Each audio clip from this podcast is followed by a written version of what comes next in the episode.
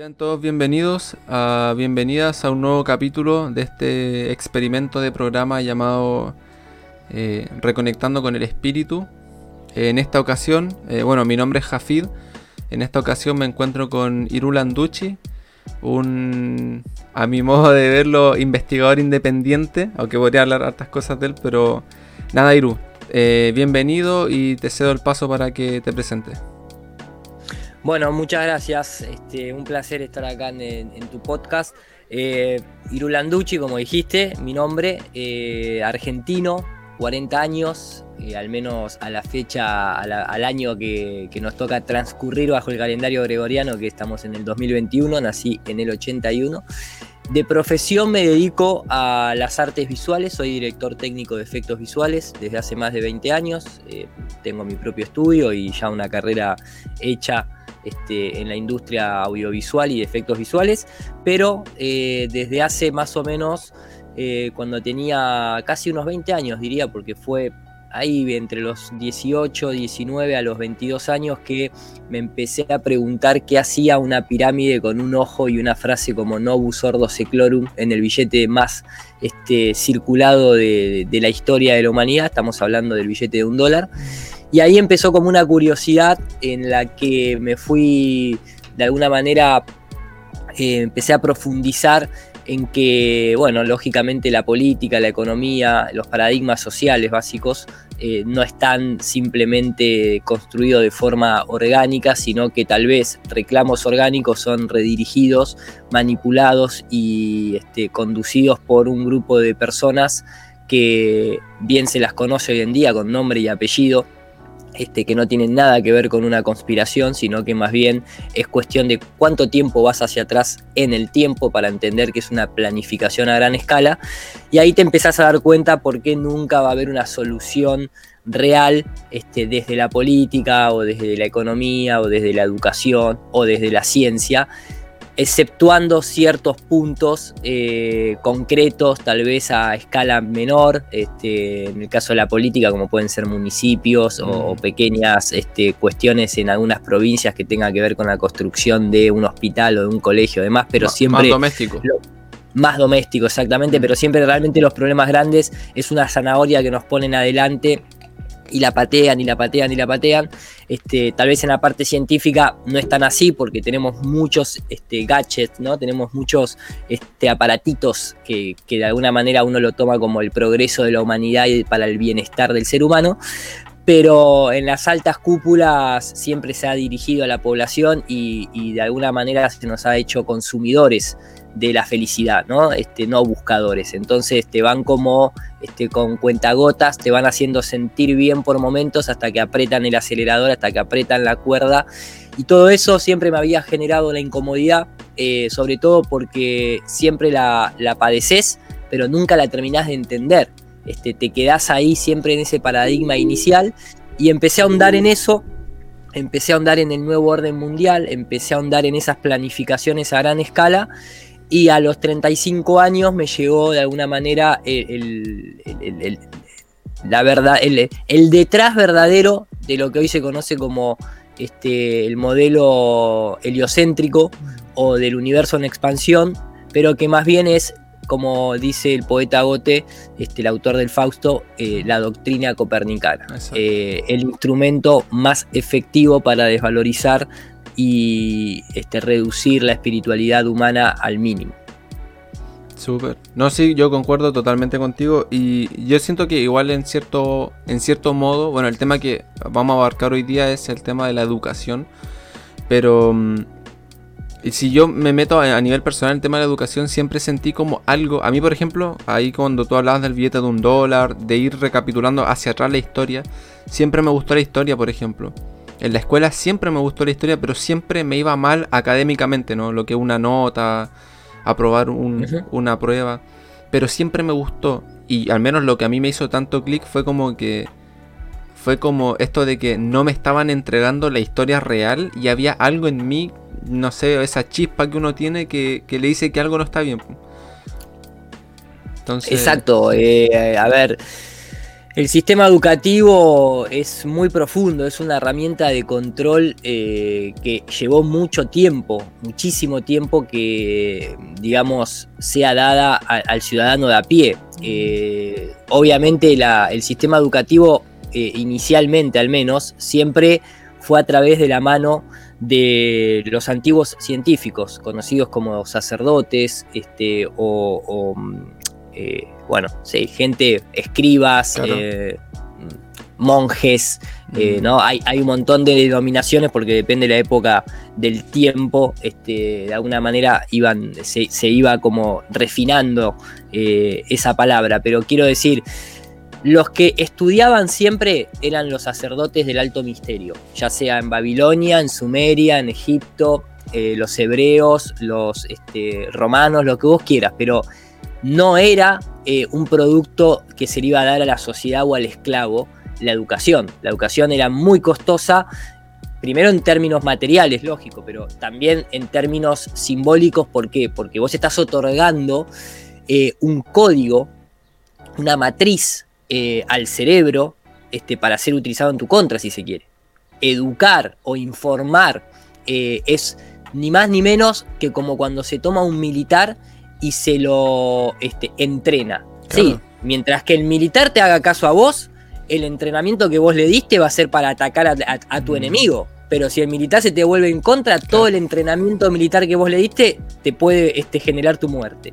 Y esto simbólicamente es lo mismo. Cuando vos vas a dar información, vos tenés que estar muy, muy seguro dentro de estos sistemas de control, lógico, ¿no? La, verdadera persona que otorga información para el libre albedrío lo hace desinteresadamente porque no está buscando ningún propósito de control.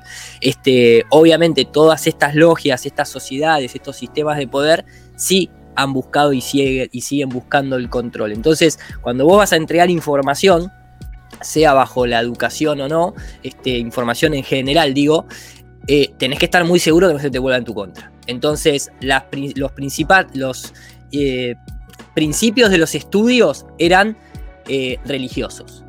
Vos tenías que pertenecer a una orden religiosa y no a cualquier orden, sino incluso dentro de las órdenes religiosas a ciertos niveles que eran donde vos ibas a aprender a leer, a escribir, los primeros trabajos que te iban a poner a hacer seguramente eran de traducción o de simplemente, ¿no? Como cuando en el colegio te decían, abran, la, abran el cuaderno que hoy va a haber dictado. Sí, exacto, exacto.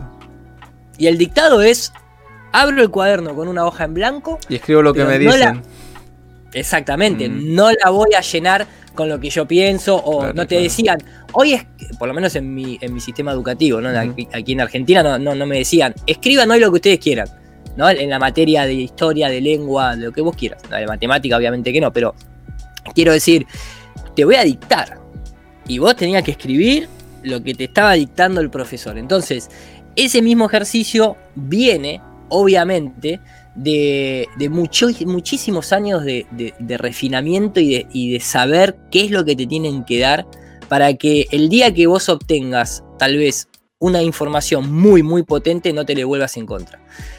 Entonces arranca ahí. Después, obviamente, a lo largo del tiempo, las cosas se han ido complejizando.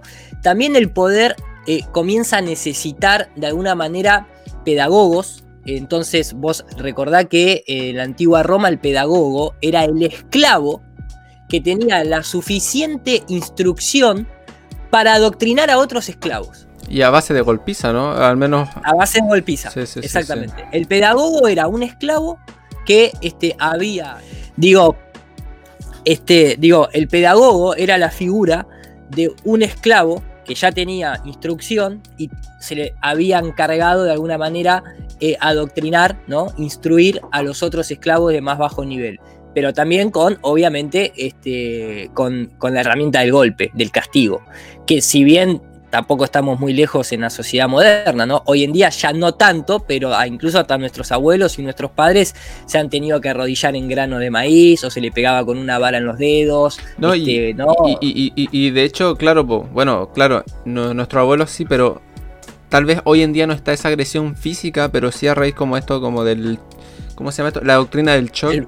Existe mucho este, este trauma que a uno le inducen a raíz de no sé, esto, tanto experimento, ¿no? De que un mono va a, va a sacar comida y otro mono lo ve cuando va a sacar comida y lo electrocutan. Entonces el otro mono no va y no saca comida. Y esa, esa como adoctrinamiento con shock, pero más mental. Ya no es tanto la agresión física, pero sí es la parte mental. Entonces al final igual no sé qué tan lejos estamos de ese pedagogo hoy en día. Es un pedagogo simbólico de hoy en día, este, y, aparte, bueno, se cruza una línea muy... El sistema lo, logra hacer muy bien porque buscan constantemente la confusión, ¿no es cierto? Entonces, de alguna manera, la línea es muy pequeña porque, claro, eh, primero que todo el sistema, vos pensás que el sistema educativo está basado en la educación prusiana que es este, la educación prusiana se llama así ¿por porque en realidad era cuando este, Federico II de Prusia contrata a los jesuitas para que adoctrine e instruya este, a su ejército, ¿no? De alguna manera para que sea más efectivo. ¿Por qué a los jesuitas? Porque los jesuitas justamente es la orden dentro de, la Iglesia Católica, que es la rama militar y científica, y no son ningunos este, improvisados, ¿no es cierto? Son personas que realmente han logrado este, manejar ejércitos este, como los templarios, porque eran los templarios, antes de ser una orden religiosa, eran una orden militar, y por lo tanto saben de alguna manera cómo hacerte cumplir órdenes. Cualquier tipo de orden, desde matar a una persona hasta simplemente este, desarrollar una tarea específica que no tenga que ver con, con ninguna matanza, ¿no? Pero sí con una diligencia tal vez. Entonces, de ahí viene nuestro sistema educativo. Claro, vos agarrás un niño que por naturaleza lo que más quiere el niño en el aula que es eh, moverse, o sea, ni siquiera en el aula, no quiere estar en un aula, no quiere estar encerrado en cuatro paredes.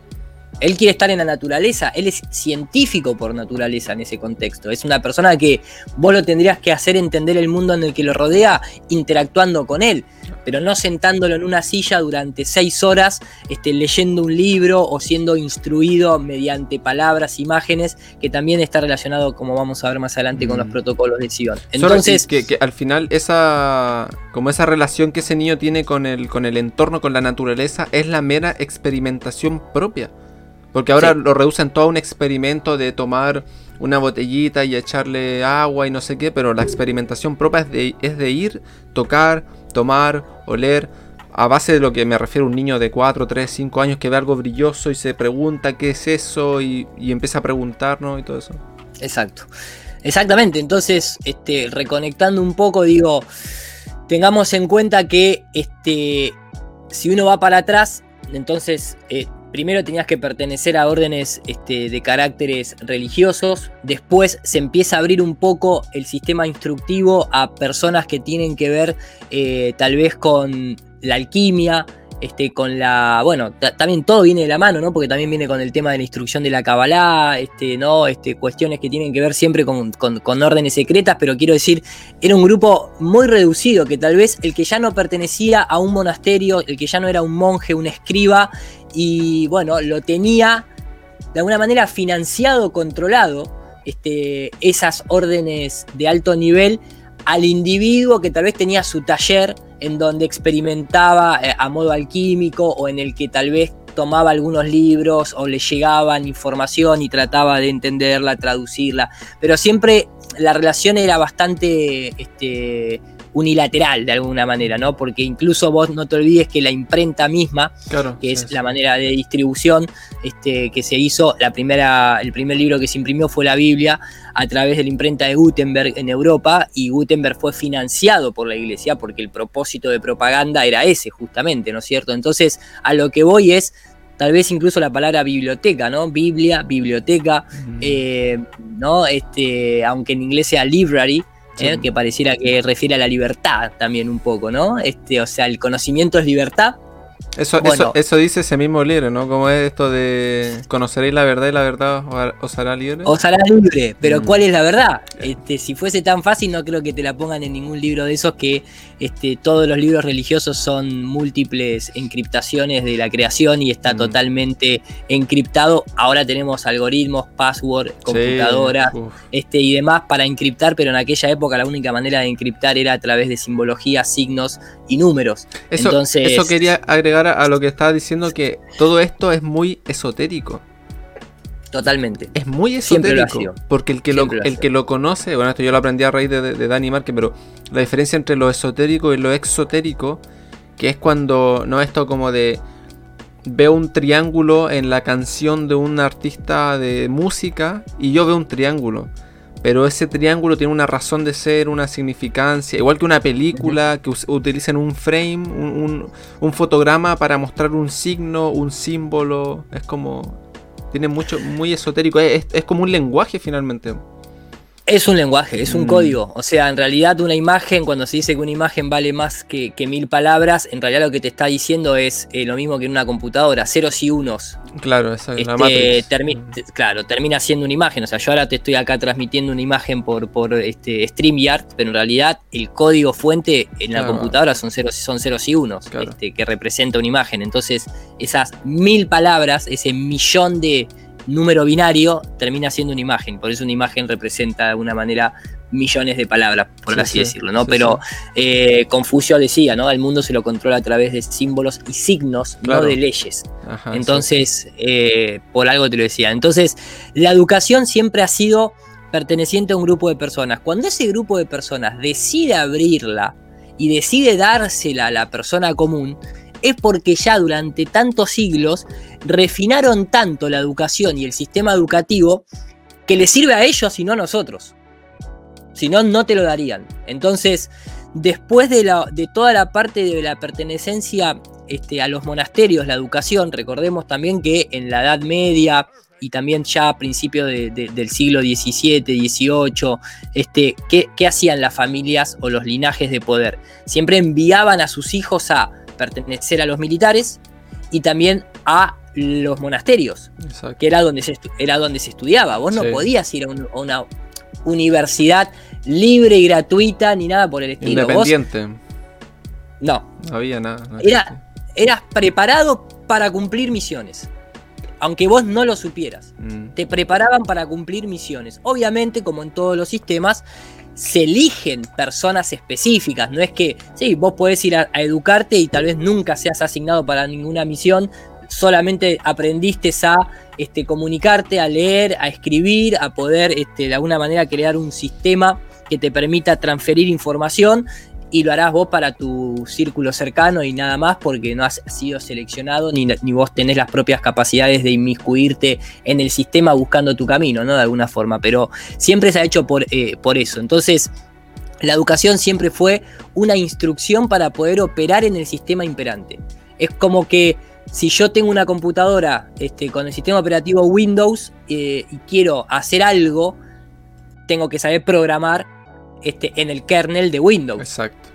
Si no, no voy a poder operar en Windows. Lo mismo con Linux, lo mismo con este, Mac. Mm. Ahora, son tres lenguajes que si bien son distintos, tienen una raíz común, que es en este caso el código binario. Exacto. Entonces, a vos te educan, a vos te obligan a aprender idiomas, porque hay un sistema en el que vos tenés que operar. Y si no quedás fuera de ese sistema, que tampoco sería malo, pero bueno, este es el sistema de la naturaleza en el cual hoy tiene poco lugar. Entonces también se ha hecho por ese tipo de, funciones, ¿no? Nunca fue para obtener realmente libertad de pensamiento, porque ni bien vos tenías libertad de pensamiento, venía el yugo del pedagogo este, con la varita, ¿no? Este, con el mazo, a, decirte, no, acá no se es libre pensador, acá es, acá usted viene a hacer lo que yo le digo que haga. Mm. Entonces es, es muy complejo. Ahora, lo que sí está claro es que, como te decía, hoy en día cuando se empezó a abrir ese conocimiento, cuando se empezaron a instaurar universidades y colegios y el propio sistema necesitó adoctrinar a una cantidad de gente brutal para que operara en sus fábricas o en su sistema, ahí también el que mucho abarca poco aprieta. Entonces ahí es donde también se le puede venir en contra, como el ejemplo que hablábamos de si vos este, instruís a un militar y se te puede venir en contra. Creo que hoy lo que está sucediendo es que la gente que ha sido educada ha dicho, pará, si yo me tomé todo este tiempo para instruirme, para bajarme ese código fuente, para tratar de operar en este sistema, eh, ¿por qué tengo que hacer lo que el sistema me dice? ¿Por qué no puedo yo pensar por mi cuenta? ¿Por qué ya no puedo utilizar esa herramienta para independizarme realmente del sistema? Y, sabes y me gustaría agregar algo porque claro, la gente en cierto punto se sale o quiere buscar como otra vía al sistema. Pero cómo será el sistema de, no sé si inteligente, a mi entender es porque fue creado de, sus raíces así, que a esa gente que se sale del sistema incluso a veces vienen como disfrazados de independiente o como se quiera decir y le entregan una herramienta o una vía, pero al final es para volverlos a, a buclear, como dice Dani, en el mismo sistema. Exactamente. Y ahí podemos ver, ahí podemos ver estas, no sé, disidencias controladas, personajes salvadores y bla bla bla bla. Exactamente, sí, avatares. Este, lo que pasa que también recordemos que nosotros aquí donde nos encontramos hemos sido conquistados por la cultura este, europea, digamos, ¿no? Este, Portugal, Francia, Inglaterra, Italia, este, España. Y claro, nosotros somos, hoy por hoy, no somos autóctonos de nuestras tierras, este, si tal vez por más que genéticamente tengamos mixturas, pero en realidad somos este, adoctrinados con un sistema que es el sistema, em, digamos, de, de, de, no de héroes en sí, porque ese sistema tal vez el de héroes era más griego, pero sí el de salvadores el, sistema judeo cristiano, ¿no? En el que tiene que venir este, una cuestión de afuera a salvar a la población porque la población no es capaz de salvarse por sí misma o no es capaz de este, luchar contra el poder por sí misma, no tiene que venir un, este, un salvador, tiene que venir justamente esta figura eh, eh, como heroica es que, es que excede al héroe, entre comillas, mm. básicamente, porque, porque todo lo que es la historia de los salvadores es como que están por allá, incluso pueden son, son capaces hasta de revivir de la muerte, ¿no? básicamente. Entonces, este, ni los griegos revivían de la muerte. Pero bueno, sí, estamos bajo ese sistema eh, judeo-cristiano eh, occidental y entonces se te mete desde chiquito esta idea de de que vos tenés que depender siempre de algún salvador y, ese tipo de cosas. Ahora, llevándolo esto a la, que estamos hablando, que vamos y venimos, trayéndolo un poco para que la gente entienda, digo, fíjate que por ejemplo en el libro de Bertrand Russell, eh, la perspectiva científica, eh, se lo deja muy, muy clarito cuando dice, la educación tiene dos fines. Por un lado, formar la inteligencia, por el otro, preparar al ciudadano. Los atenienses se fijaron más en lo primero, los espartanos en lo segundo. Los espartanos ganaron, pero los atenienses previenen en la memoria, eh, perviven en la memoria de los hombres. Creo que la educación en una sociedad científica puede describirse por analogía con la educación que dan los jesuitas. Los jesuitas proporcionan una clase de educación a los niños que han de ser hombres corrientes en el mundo y otra distinta a aquellos que han llegado de, eh, que han de llegar a ser miembros de la compañía de Jesús. Ser miembros de la compañía de Jesús no es una cuestión que te vas a hacer jesuita. Es una cuestión en la que vos siendo instruido por ellos, vas a terminar desarrollando un propósito para ellos. Y esto que puede sonar algo tal vez eh, lejano, eh, a mí siempre me gusta traerlo a la, a la mm, eh, digamos, a la, a la, mm, la realidad contemporánea nuestra, cuando por ejemplo escuchás a, no sé, Barack Obama en este video, donde, dice, donde él mismo te dice, este país se beneficia de tu compromiso con los principios jesuitas.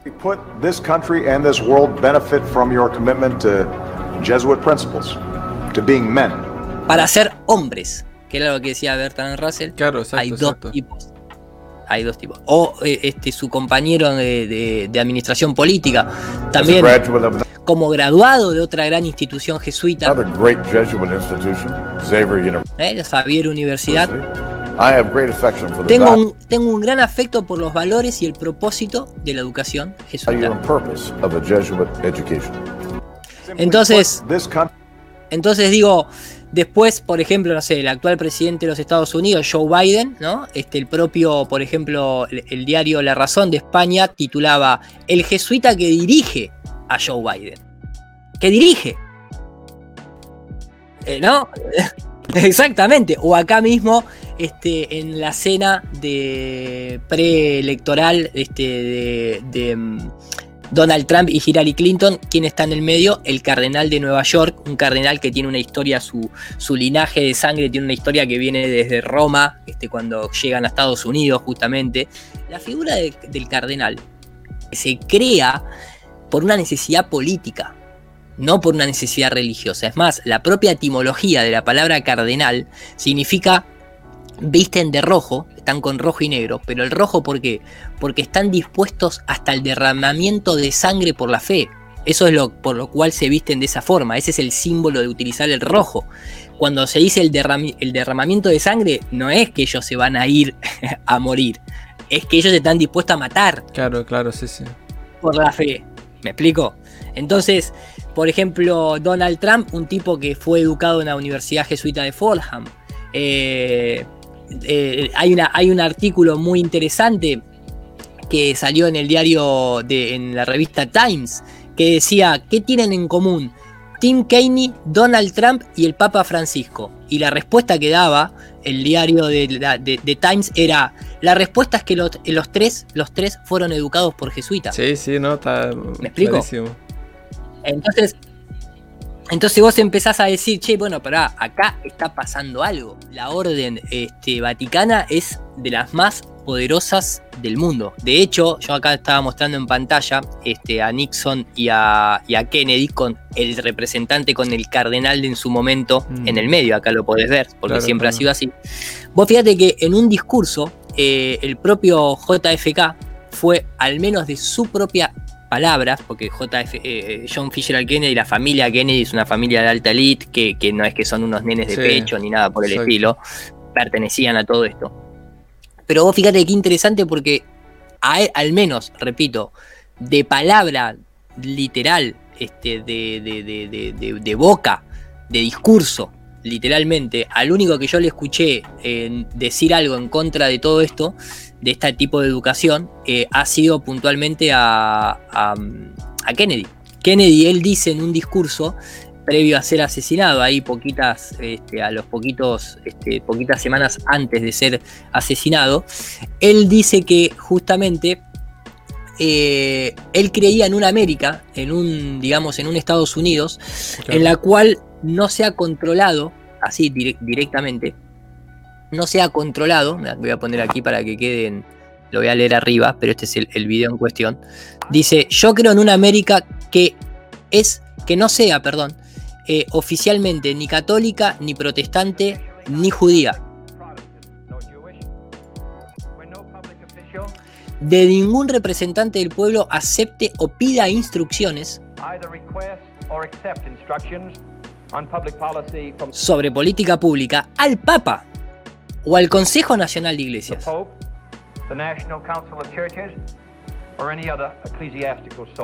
O cualquier otra fuente eclesiástica.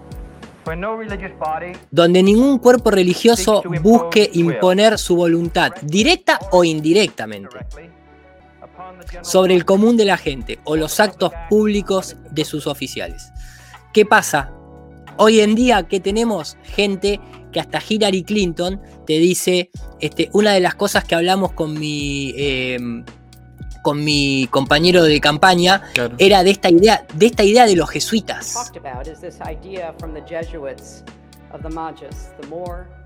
Eh, cuanto más mejor, fíjate si serán ambiciosos. Entonces, quiero decir, vos fíjate que hemos estado aquí charlando y no hubo ni uno que no haya tenido que nombrarlos como algo beneficioso para la sociedad.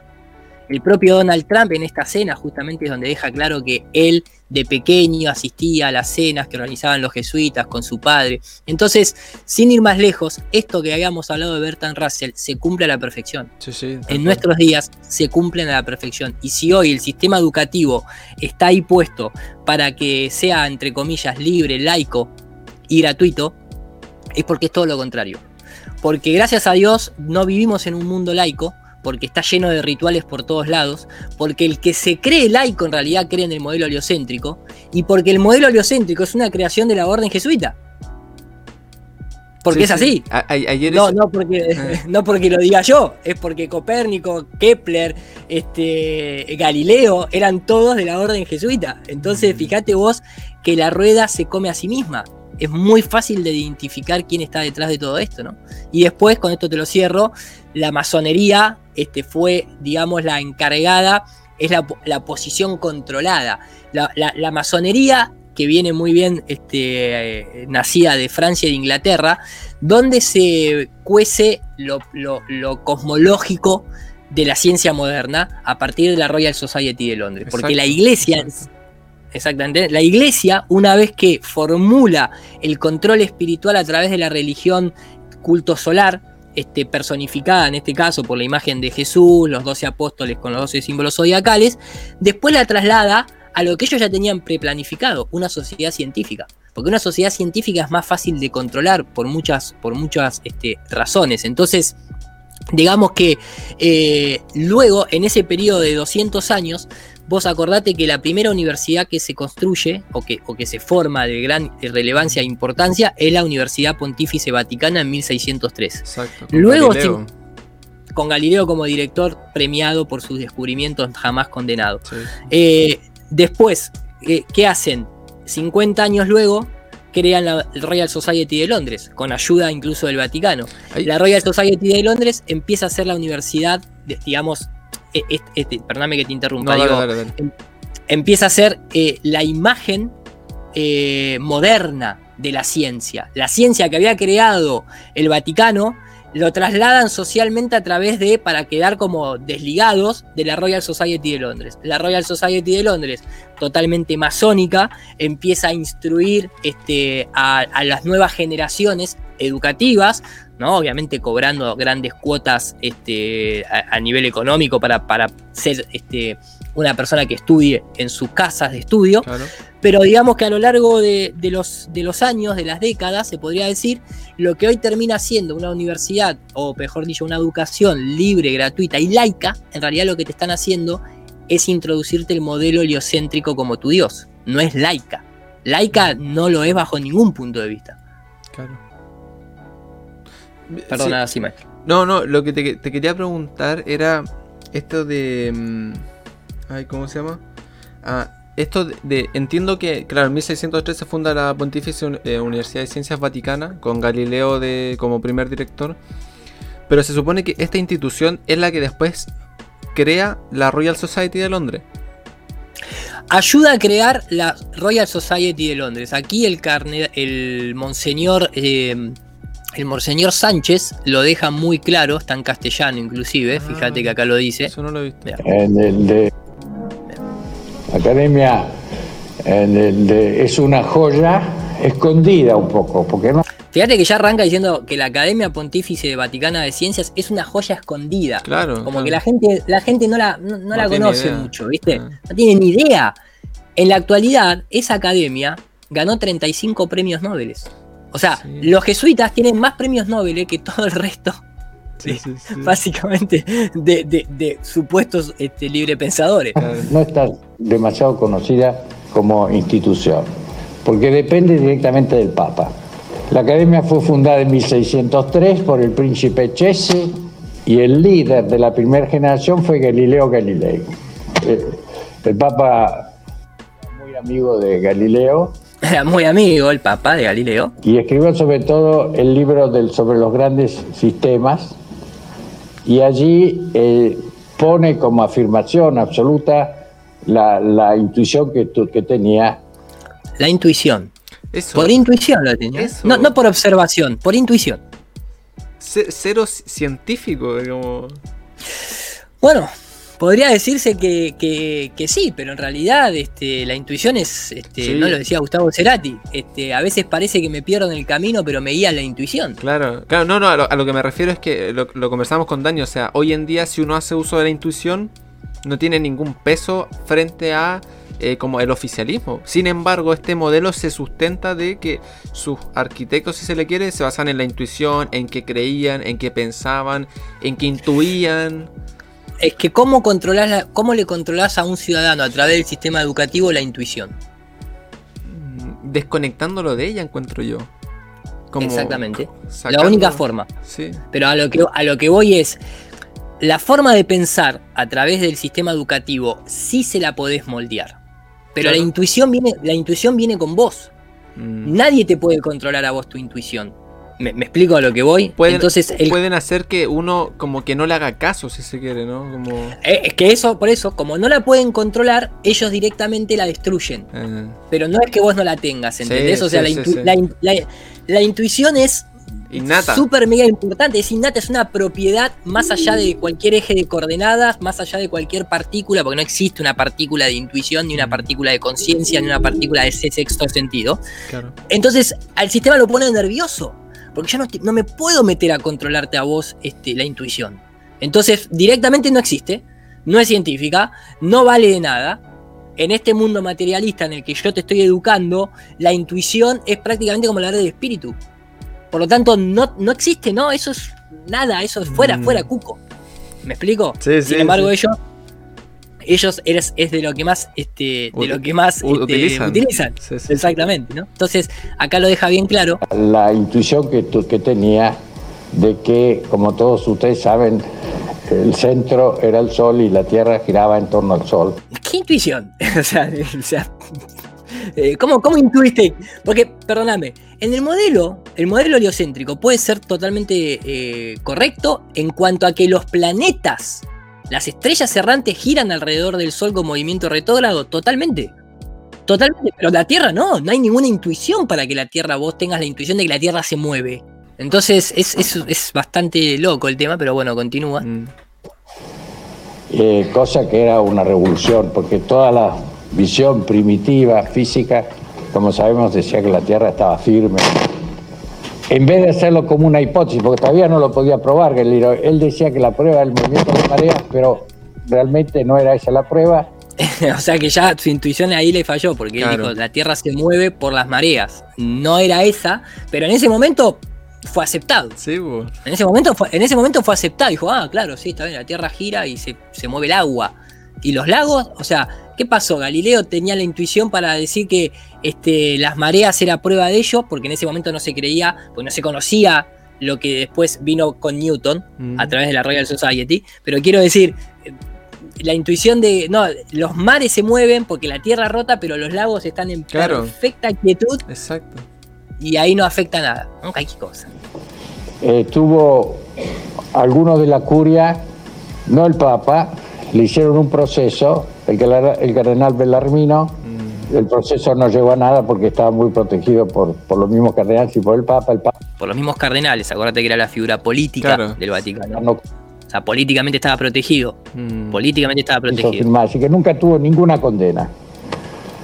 Eh, naturalmente fue siempre considerado un, un hombre extraordinario, un, y, todos los papas, y la prueba está que hasta Pío, Pío XII, en el mármol que tenemos en la academia, lo considera el líder de la primera generación, era una especie de oráculo divino.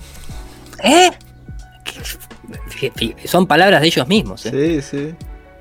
Y esto es a la que la gente cree y el mito popular es, no, la, es que Galileo debería tener razón, porque por algo lo quisieron matar. Lo si no, viste, Claro, si no hubiese tenido razón, entonces ¿para qué no lo hubiesen querido matar? Mm. Así funciona la psicología inversa, ¿entendés? en realidad jamás lo quisieron matar, lo premiaron, lo pusieron director, era un oráculo, el tipo era lo más grande que había, pero si esa era la historia de Urbana, entonces la gente no lo hubiese creído tal vez. Es que no hubiesen podido potenciar ese mito. Cuando victimizan un personaje, al final se le, se le toma como, no sé si como mártir, pero como que se le Maestro, si vos entras a una iglesia y tenés un tipo crucificado enfrente, Vas, a vas a creerte esa historia también. Claro, claro. Funciona.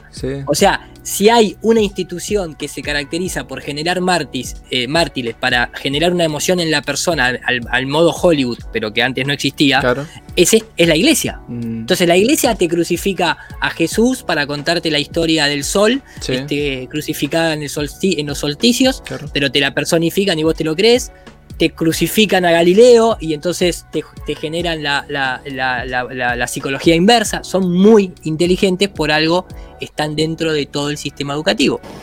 Y es el modelo de nuestros académicos.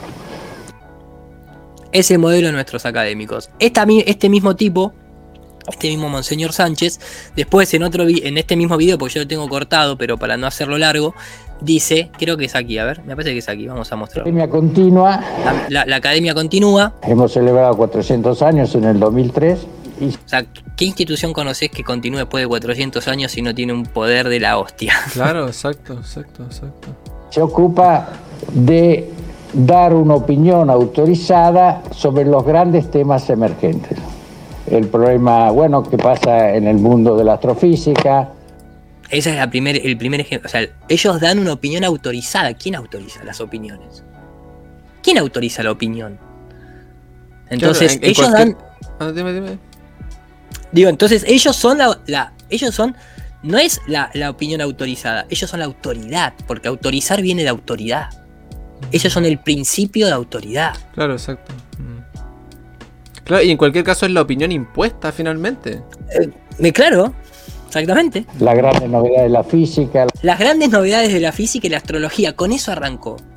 No estamos hablando de una institución eclesiástica, no arrancó de última eh, eh, con la fe, con la historia de acá, o la historia de allá, o los evangelios de acá, o los evangelios de allá. No, damos las grandes este, opiniones autorizadas sobre la ciencia, la astrofísica, ¿no? Grandes novedades de la biología, todos esos temas. La nuestra está obligada, y eso fue reconocido por los otros presidentes, porque es muy internacional, porque no es de un Estado donde todos son iguales en dignidad los académicos y donde todos discuten un mismo tema, aunque sea de otras disciplinas dentro de las ciencias naturales, pero discuten, por ejemplo, el tema del cambio climático, los especialistas, pero después también entran los físicos, los astrofísicos, finalmente los economistas.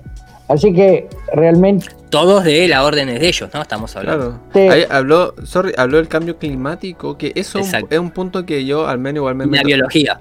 Claro, y la biología, y me meto harto con el tema del cambio climático a veces yo por esto de que... De laudato sí, ¿no?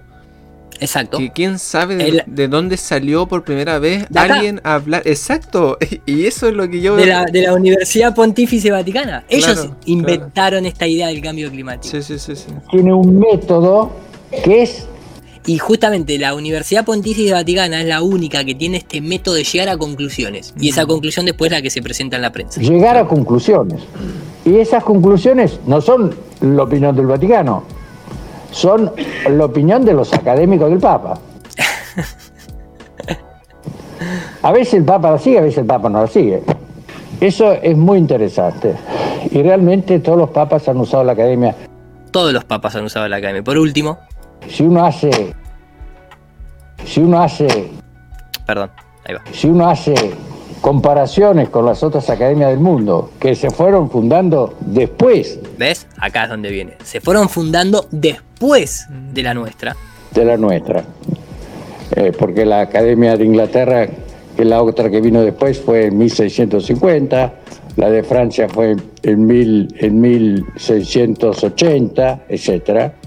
Y reconocieron que también el método este nuestro, de llegar a conclusiones es muy importante. O sea, no solo históricamente, sino el método de llegar a conclusiones. El trabajar juntos y llegar a conclusiones. Naturalmente, si uno tiene 35 premios Nobel, cuando se hace un congreso siempre es interesante, porque lo que dice siempre estos premios Nobel, sobre todo en el campo de la física, tienen una, una cuarta marcha, digamos. Pero cuando están juntos y llegan a conclusiones, todavía eso es más enriquecedor, que llega a una conclusión. Fíjate lo importante de esto. Dice nuestro método. ¿Cuál es el, el, cuál, es, el Claro, el jesuita. Mm, exacto, sí. De llegar a conclusiones. Y después el tipo te lo dice en la cara. Dice, imagínate que una universidad como la nuestra, que tiene 35 premios Nobel, cuando se llega a una conclusión, tiene cuarta marcha. Como diciendo, cuando yo presento para hacer el paper review, tiene cuarta marcha. Lo que, lo que acá se escribe y se dice es lo que se ejecuta. Entonces, ¿por qué mostraba todo esto? Y, parece ¿no? que nos perdemos en el camino, pero nos guía la intuición. ¿Qué nos dice la intuición? Que nada cambió, que seguimos bajo el método jesuita en todo lo que tiene que ver en el contexto educativo, que es el software que a vos te introducen cuando vos no tenés anticuerpos para cuestionar el principio de autoridad o las opiniones autorizadas. Por eso el masón de Vladimir Lenin decía, denme una sola generación de jóvenes y transformaré el mundo. Y Platón decía, dame un niño a los 8 años que te lo devolveré hecho un hombre a los 12. Entonces, ¿por qué? Esa es la importancia del sistema educativo porque es la programación con la que luego van a controlar tu intuición, tu conciencia, tus pensamientos y tus sentimientos. Y vos mismo, a la hora de poner en acción todo eso para estudiar el entorno en el que te rodea como científico, vas a tener que negarte tres veces que la Tierra no se mueve porque vos en realidad es que sí se mueve pero no la sentís. Yo observo con mis sentidos que el Sol sí se mueve, pero me lo niego tres veces porque en realidad me dijeron en este tipo de sistema que la Tierra es la que se mueve y el Sol está quieto, aunque el Sol hace la misma, describe el mismo movimiento en el cielo con el cual yo observo con mis ojos y ahí sí digo, la Luna se mueve. Pero los mismos ojos, con la misma observación, me niego a que el Sol se mueva porque es la Tierra la que gira alrededor de ese símbolo de culto solar. Es muy profundo todo y hoy se concluye con la UNESCO, que no hay que olvidarse que el primer director de la UNESCO, así como fue Galileo, el de la Universidad Pontificia Vaticana, el primero de todos fue Julian Huxley, de la familia Huxley, financistas de la, de la teoría de la evolución de Charles Darwin, que no es la teoría de evolución de Charles Darwin. Charles Darwin toma el concepto de un jesuita llamado Gelard de Talier, de, Exactamente, entonces fíjate cómo los jesuitas están en la biología, en la física y en la astrofísica, que son las tres ramas fundamentales para sacarte el cuestionamiento de quiénes somos, por qué estamos aquí y cuál es nuestra importancia. Crearon la doctrina copernicana, destruyeron todo tipo de espíritu de importancia y de centro para el ser humano, crearon la teoría de la evolución a través del jesuita Telar de Jardiet, transmitido después por la Royal Academy de Londres a través de la familia Huxley, pero ¿para qué? Para decirte que vos venís del mono y que no te preocupes más nada de todo eso. Y venir del mono implica la interacción con un meteorito, implica los millones de años luz en el tiempo para justificar que en realidad este, este meteorito entró hace 65 millones de años, 6 más 5, 11, este, para destruir a esa raza y darle pie al ser humano. Fíjate cómo todo está conectado. No, me parece súper. Este hilo conductor es súper importante y me ponía a pensar esto: que, claro, que Charles Darwin no inventó la teoría de la evolución, pero sin embargo, él sale también de esta Royal Society de Londres, al igual que Newton, al igual que, no sé, quién más estuvo ahí, Stephen Hawking, y tanto y tanto, ¿no? Eh, Lima, el, núcleo de la Tierra, eh, Pasteur también. Claro, claro, exactamente. Exactamente. Yo no sé si Charles Darwin en sí, eh, porque la historia oficial de Darwin dice que él fue em, digamos, eh, era el hijo de un pastor. Vale. Y, y bueno, nada, este, no sé si fue, sí fue financiado, eso sí te puedo decir. Financiado, sí.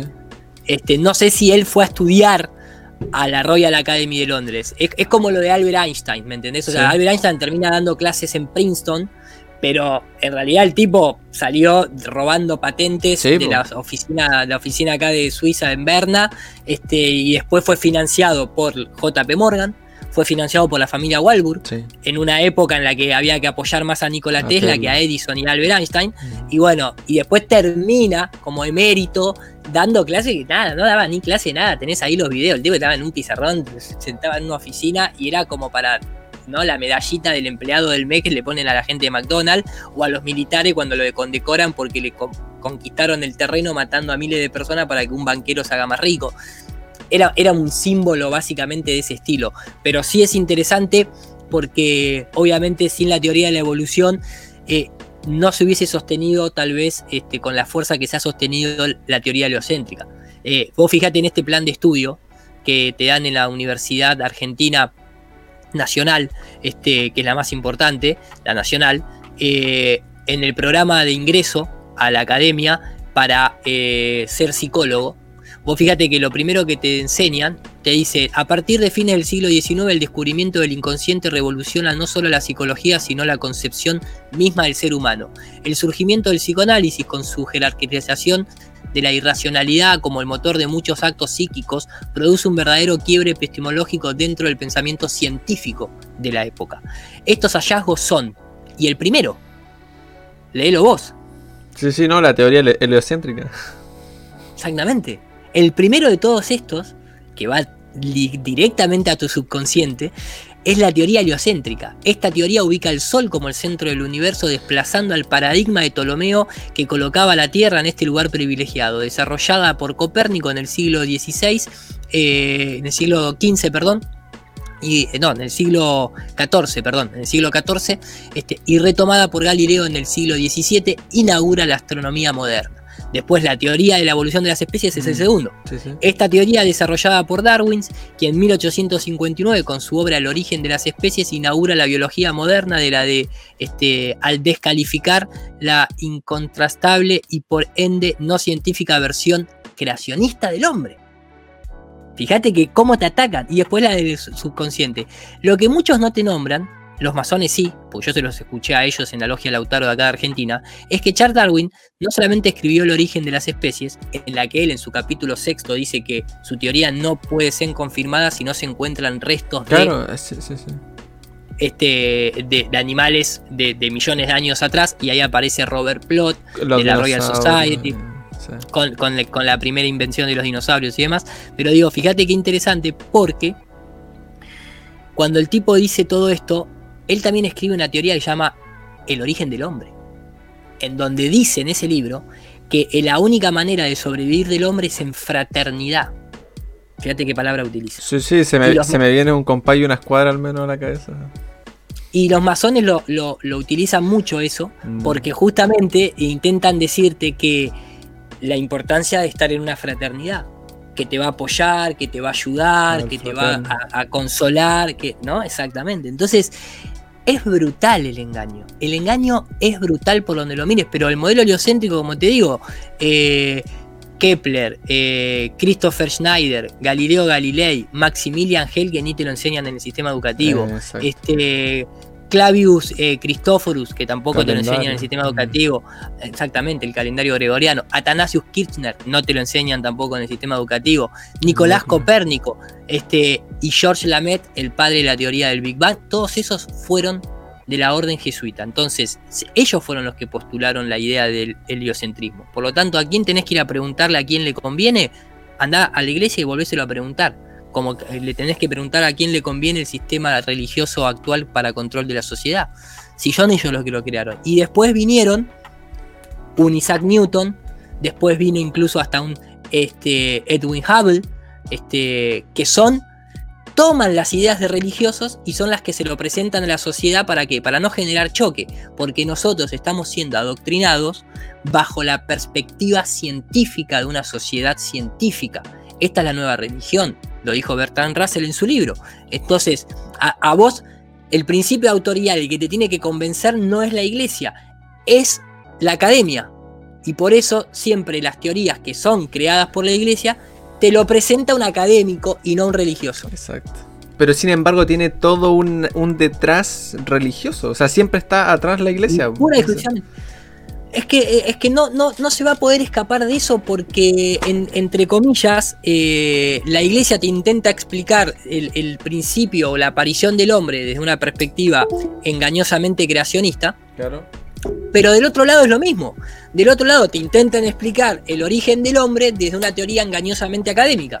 Porque te inventan la del Big Bang, te inventan la de los millones de años, te justifican todo a través de que en el sistema solar Alpha 15 Centauri en realidad hay un cúmulo de estrellas, que si nosotros mandamos allí una nave que sale millones de dólares y que durante 14 años va a estar viajando, tal vez tengamos respuesta de cómo se formó nuestro sistema solar.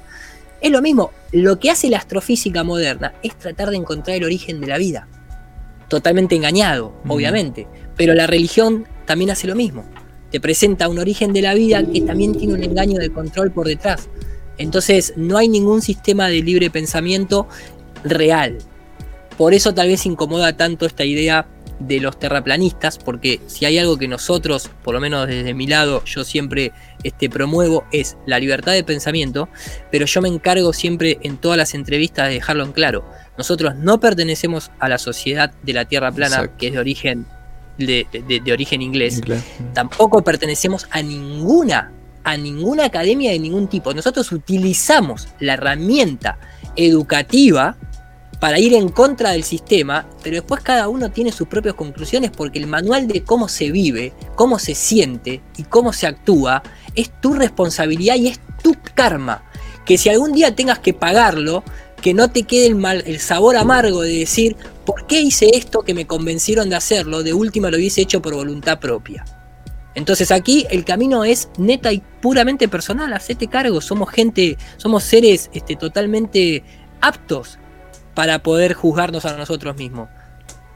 Y eso es cuando, que yo lo hablé con Dani también esto, cuando dicen, porque los terraplanistas creen que, y es como, para, para, primero soy este ser individual y después, ¿por qué tiene que ir como ante esa etiqueta de con, la persona?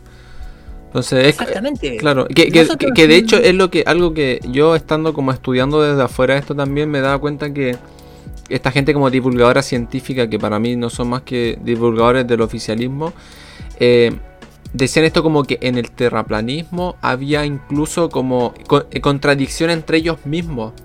Pero es que no se supone que la ciencia se basa de esto que dice Dani, como de que algo tiene que ser falseable y con... El principio de falsedad, sí, exacto, Exacto. De Popper. Eh, no, y aparte, pará, ellos tampoco están de acuerdo. Ellos primero decían que el universo no tenía ni principio ni fin, después viene George Lamet a decir que sí, que el universo debe tener un principio, se expande. Ahora mismo, en la actualidad, está este premio Nobel eh, también de, Inglaterra, que no me acuerdo ahora el nombre, pero hace poquito lo, estaba siguiendo, que, él plantea la teoría de que en realidad el Big Bang no es el comienzo, sino que es el final de otro Big Bang que hubo anteriormente. Mm, entonces, eh, entonces eh, que, pareciera estar muy relacionado a lo que nosotros venimos estudiando como el gran reseteo anterior, ¿no?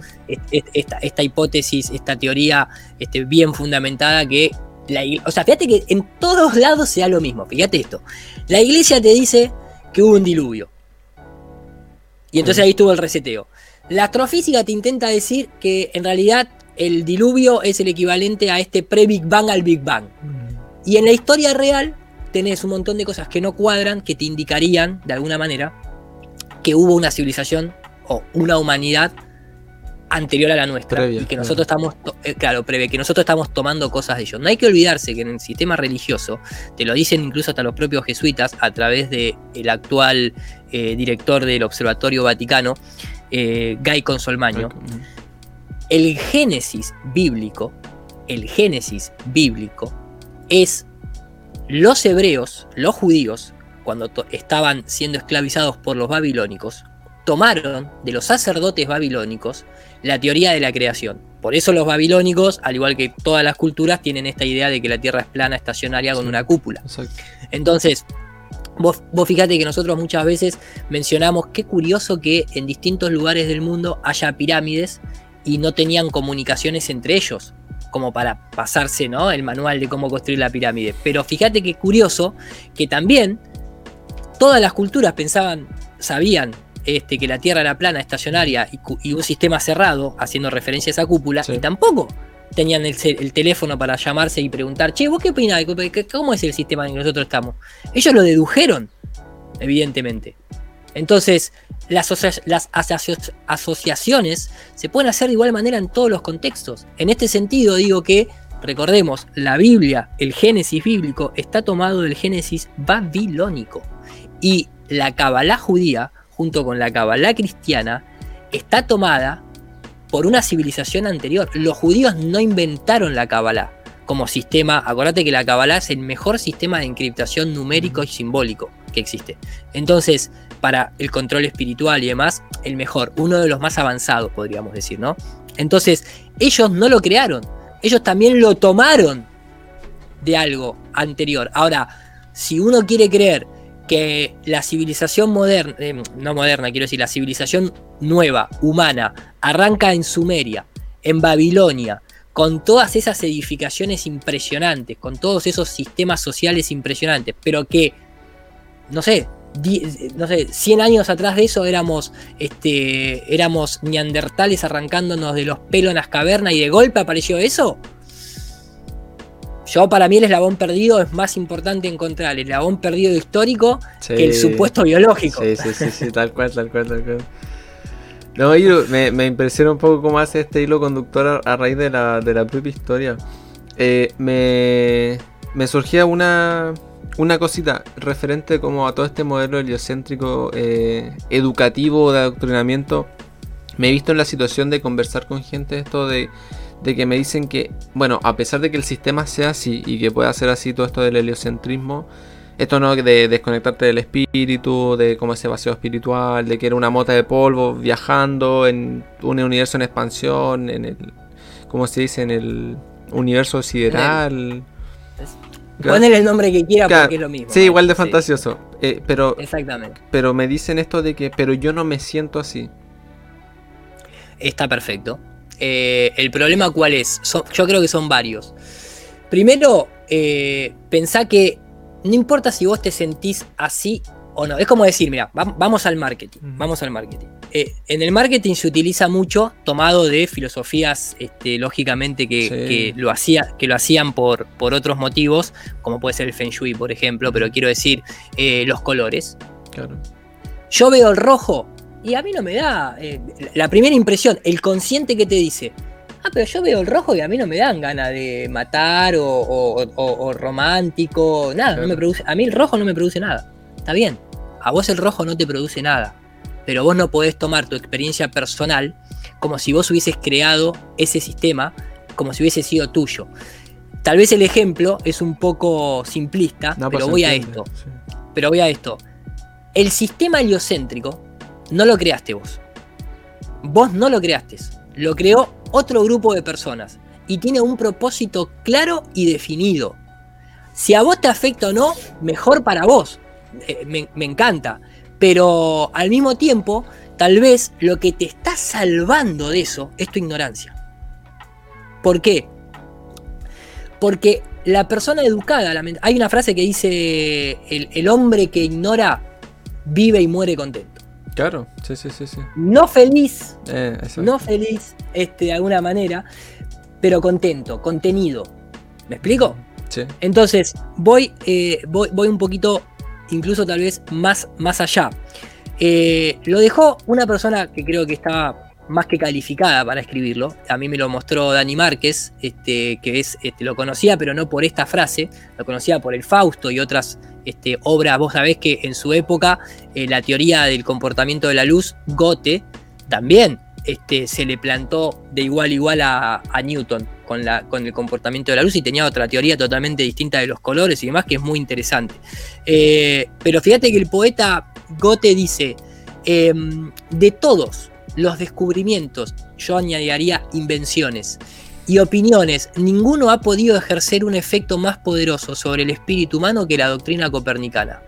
Sigmund Freud, el padre del psicoanálisis, comparó el papel desempeñado eh, por Copérnico con el que habían jugado Darwin y el mismo a seguir que Copérnico nos había quitado el centro del universo. Fíjate cómo se une constantemente. Claro, claro.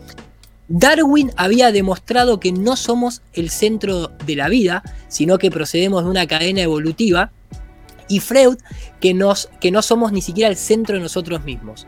Este, a partir de la teoría copernicana, el ser humano ha sentido bastante, se ha sentido bastante solo en el universo en un cosmos cada vez más inmenso y oscuro. Si antes cabía estar tranquilos por esa centralidad, la Tierra como el centro del universo, desde Copérnico y sobre todo con los descubrimientos de la astronomía moderna que nos muestra un universo gigantesco descomunal, donde la Tierra ocupa una minúscula, ínfima e insignificante parcela del espacio, el silencio de estos vacíos me el ser humano es frágil y pequeño en comparación con el universo. Eso es por lo que fue creado la teoría heliocéntrica. Si a vos no te afecta, es porque vos no estás educado y tal vez eso te esté salvando de sentir todo lo que siente cualquier persona que está este, bajo esta doctrina. Básicamente es así, ¿me entendés? O sea, la persona científica, no vas a escuchar a ninguna persona científica lo sepas o no lo sepas, el modelo copernicano fue creado para para desvalorizarte, para hundirte, pero te está afectando igual. Porque fíjate que la teoría darwinista viene de la mano de esto. Fíjate que a vos te están cobrando impuestos del, no sé, del dióxido de carbono este, por, este, por estos motivos. Porque la Tierra es una minúscula, ínfima parte de una parcela del espacio que puede sufrir la tormenta solar que va a venir a desgarrarnos y nosotros, y, y todo está relacionado. De una manera o de otra te afecta. Ahora, espiritualmente, a vos no te afecta. ¿Sabes por qué no te afecta espiritualmente? Porque lo más probable es que ni siquiera crean el espíritu esa persona esa persona ha sido vaciada espiritualmente ya de raíz, porque se creó esta idea de que venimos del mono. Y si esa persona te dice, no, no, yo creo que hay una, fuerza divina, un ser superior, una inteligencia más allá, yo soy una persona que todo esto no me afecta este, y, creo a, su vez en el, en el universo en expansión, nuevamente, que no te, es como las leyes, ¿viste? Que no las conozcas no te exime. Exacto, exacto en algún momento te puede llegar a afectar. Y si en ningún momento te afecta y vos querés creer en el universo, en la expansión, que sos una mota de polvo, pero no te desvaloriza, eh, no representás al común denominador. Lamentablemente para el resto de la sociedad lo digo, ¿no? Claro. Este, estás, estás poniendo tu experiencia personal por sobre lo que fue creado este sistema. Es simplemente así como decir, ¿sabes? Es igual que decir, ah, pero a mí este, la economía de mi país, que el en el caso de Argentina, que el peso esté a 200, que 200 pesos equivalgan a un dólar, a mí no me afecta. Bueno, flaco, a vos no te afectará porque estás recontra bien ubicado laboralmente o porque tuviste herencia familiar o porque X motivo, pero vos no podés poner tu experiencia personal este, en relación a toda la gente que está sufriendo el hambre que sufre. Claro, no, no, sí, sí, sí, no, sí se entiende. A mí se me viene una frase, esto de que, como de vivir, esta escena de Matrix, ¿no? De me como este bistec sabiendo que es mentira, pero como que me hace sentir bien. Es que, claro, pues esa persona tal vez no, no lo siente, pero porque no sabe cuál es el fin de como de todo ese sistema heliocéntrico, entiendo yo. Te está salvando la ignorancia. Claro, te está salvando la ignorancia. Salvando, te está salvando la ignorancia. Pero yo, yo al menos prefiero que una frase que he escuchado por ahí por el 2019, esto de antes como que antes era mentira, pero no lo sabía y ahora estoy mejor porque sé que es mentira. Es como básicamente prefiero tener la verdad que vivir engañado, pero contento. Totalmente. Mira, es muy claro para cerrar, maestro. Sí, dale. Tal vez este, este primer capítulo. Fíjate que incluso desde los protocolos de Sion se decía así: mm. los gentiles, refiriéndonos a nosotros, no seguían en la práctica de observaciones imparciales sacadas de la historia, sino por una rutina meramente teórica insuficiente para poder esperar de ella un resultado práctico. Por eso nosotros nos hemos de tomarlo, no hemos de tomarlo en cuenta. O sea, lo mismo que ellos enseñan no lo toman en cuenta. Y esta frase es contundentemente brutal.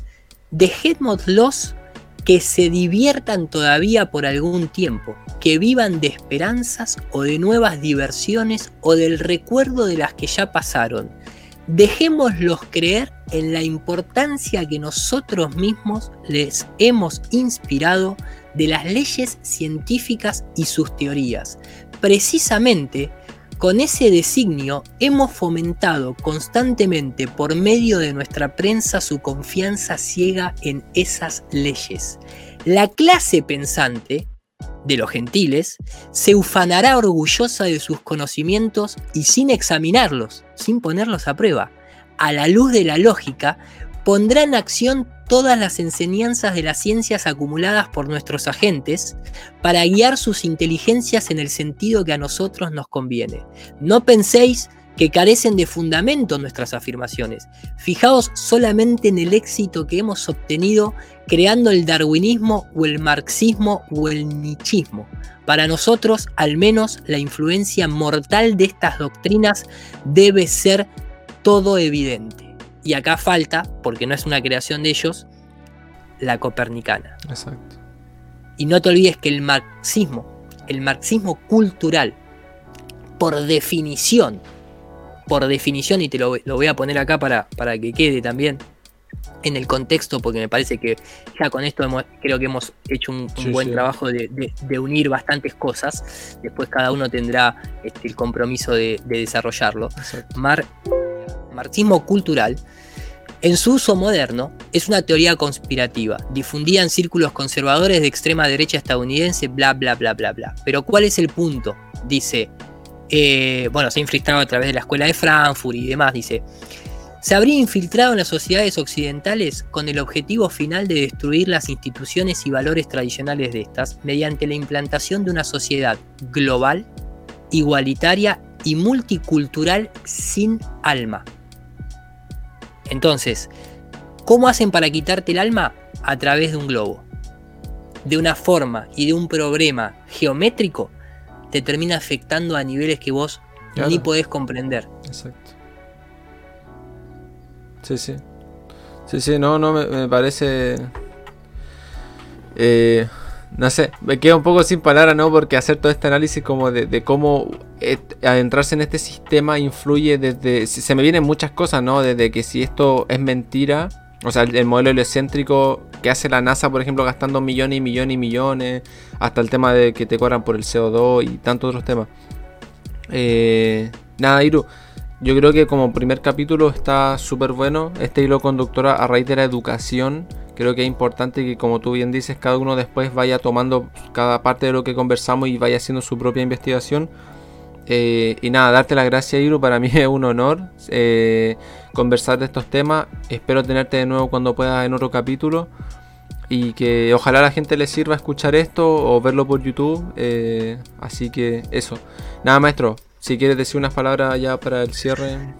Nuevamente te agradezco muchísimo por este por la bueno por el interés eh, una charla que no la había tocado de esta manera así que me, agrada mucho volver a, de alguna manera repasar estos temas. Hay mucho más para hablar este, el tema es muy muy amplio pero también creo que como bien decía este George Orwell eh, la obligación de un ser inteligente es revisar lo obvio. Nosotros estamos revisando justamente lo obvio y la estamos poniendo a prueba y estamos siguiendo un buen método, una buena instrucción que hemos recibido de pequeños para ser funcionales al sistema y ahora somos justamente condenadores del sistema, que es lo que más se necesita en esta, en esta época de engaño. También Orwell decía, en una época de engaño universal, decir la verdad es un acto revolucionario. Mm. Y creo que nosotros, no, no te puedo decir que la estamos diciendo, pero por lo menos la estamos buscando y dejamos de conformarnos dentro de esta sociedad este, enferma, que no es un buen síntoma, adaptarse a una sociedad enferma, como decía Krishnamurti, ¿no? y Mark Twain también